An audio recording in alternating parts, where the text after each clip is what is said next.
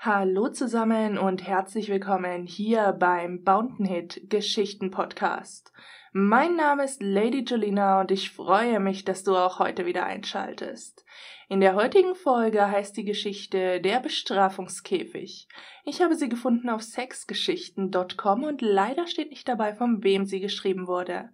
Ich würde mich freuen, wenn du diesen Podcast kostenlos abonnierst, regelmäßig vorbeihörst, ein Sternchen oder eine Rezension da lässt, je nachdem, wo du den Podcast gerade hörst. Und unten in den Show Notes findest du noch einmal den Link zu meinem Blog. Es lohnt sich vorbeizuschauen. Du findest nicht nur den BDSM-Ratgeber, sondern auch äh, alle anderen BDSM-Geschichten kostenlos und ohne lästige Werbung und Pop-ups. Meine Meisterin war streng und wusste sehr wohl, wie man einen Sklaven erzieht. Im Grunde wusste ich, dass ihr die Sklavenerziehung am meisten Freude bereitete. Ein aufmüpfiger Sklave war für sie stets ein guter Anlass, um ihre erotisch-dominanten SM-Fantasien auszuleben. Und für mich als Sub war es genau das, was ich wollte. Erziehung, Bestrafung und alle Konsequenzen, die mich erwarteten, wenn ich nicht folgsam mein Dasein hinnahm. Ich hatte mein Leben so gewählt, und ich fügte mich ihren Regeln, soweit es mir möglich war, auch in meinem normalen Leben.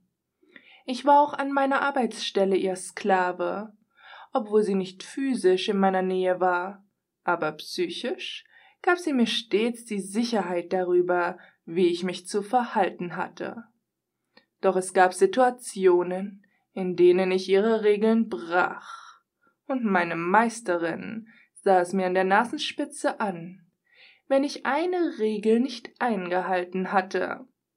So geschah es auch, als mir diese sehr süße junge Frau über den Weg lief und mich bat, ihr doch bitte den Getränketräger in den Kofferraum zu stellen.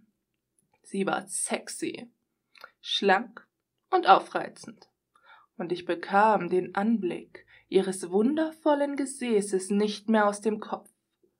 Abends ließ ich mich von meinen Gedanken verführen. Sie waren stärker als die mir im Gedächtnis haftenden Ermahnungen meiner Meisterin, und ich zog das eng sitzende Gummihöschen aus, um mir endlich einen runterzuholen.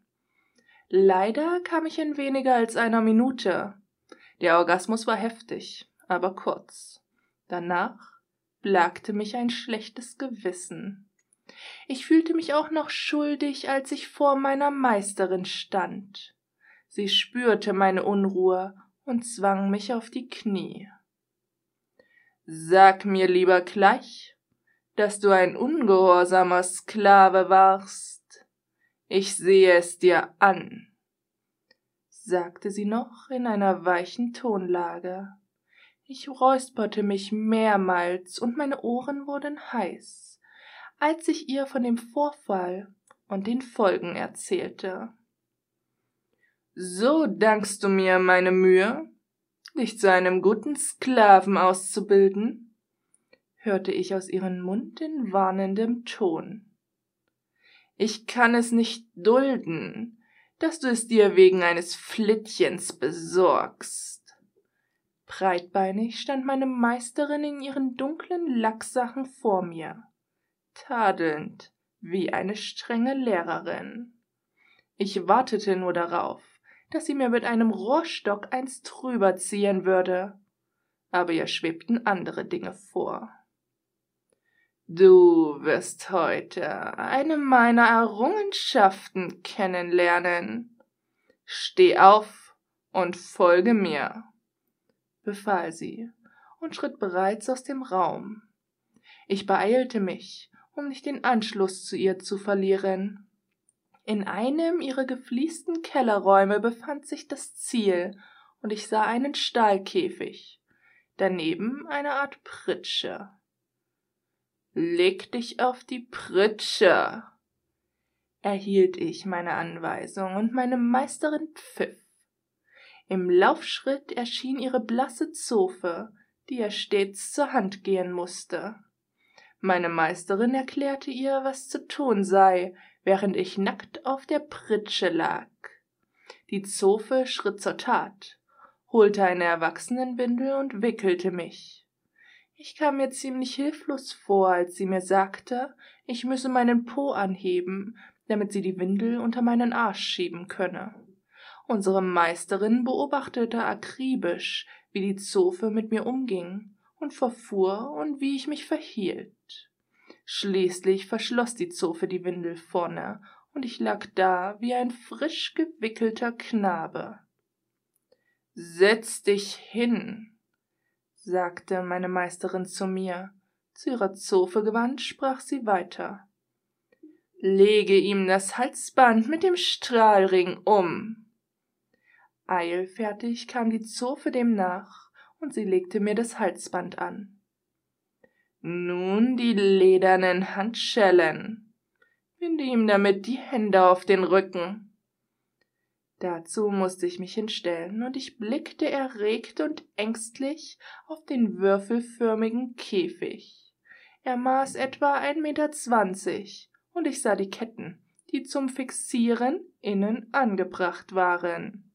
Als meine Hände auf dem Rücken gefesselt waren, schob mir die Herrin persönlich einen aufblasbaren Knebel in den Mund und pumpte den Gummiball auf. Ich konnte nichts mehr sagen und verstummte in meiner elektrisierenden Geilheit und Angst. Dieses Gefühl waren der Grund, warum ich eine Sklavenerziehung genoss. Ich liebte es. Ich fürchtete es. Ich brauchte es.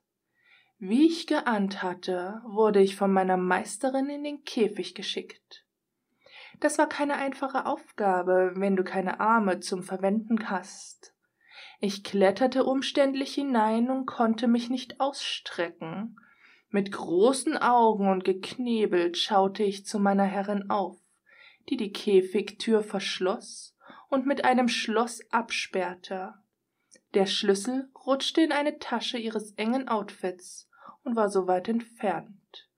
Ich war völlig von meiner Meisterin abhängig, wenn ich hier wieder heraus wollte. Aber die Sache hatte noch kein Ende. Fixiere seinen Hals am Gitter mit der Kette, befahl sie der hellhäutigen Zofe, die sofort um den Käfig hastete und durch das Gitter nach der Kette und dem Ring an meinem Halsband griff. Meine Herrin schickte sie mit einer Geste weg. Sie ging in die Knie vor mir und blickte durch die Gitterstäbe auf mich, als wenn ich ein Affe wäre, der unter unmenschlichen Bedingungen gehalten wurde. Nun hast du Gelegenheit, ausgiebig über deinen Fehler nachzudenken. So gefällst du mir schon wieder besser. Du darfst nun Buße tun. Sie legte noch kurz den Kopf schief, lächelte, dann ließ sie mich allein. Ich lehnte meinen Kopf an und spürte einen unsäglichen Druck auf meiner Blase. Ich musste pinkeln, aber es war mir peinlich, in die Windel zu machen, wie ein kleines Kind. Es war furchtbar und angenehm zugleich, so gefangen und eingeengt zu sein. Ich fragte mich zwar, wieso sie es mir erlaubte, bei meiner Meisterin in Ungnade zu fallen, und doch war genau das die Essenz unserer Beziehung und meiner Sklavenerziehung. Spätestens als ich derart heftig pissen musste, dass ich keine andere Wahl mehr hatte, verlor ich meine Hemmung, in die Windel zu pinkeln. Ich ließ meinen Urin laufen, ich spürte den warmen Strahl, wie sich die Pisse in der Windel sammelte, bevor sie von dem Material teilweise aufgesaugt wurde. Ich schloss die Augen und wusste, dass ich nun ganz und gar meiner Meisterin gehörte. Und als ich nach vier Stunden und einem Stuhlgang später von der Zofe unter ihrer Aufsicht befreit und frisch gewickelt wurde, war das Gefühl so tief in mein Gedächtnis eingebrannt, dass ich in Liebe und Geilheit auf meine Meisterin verging.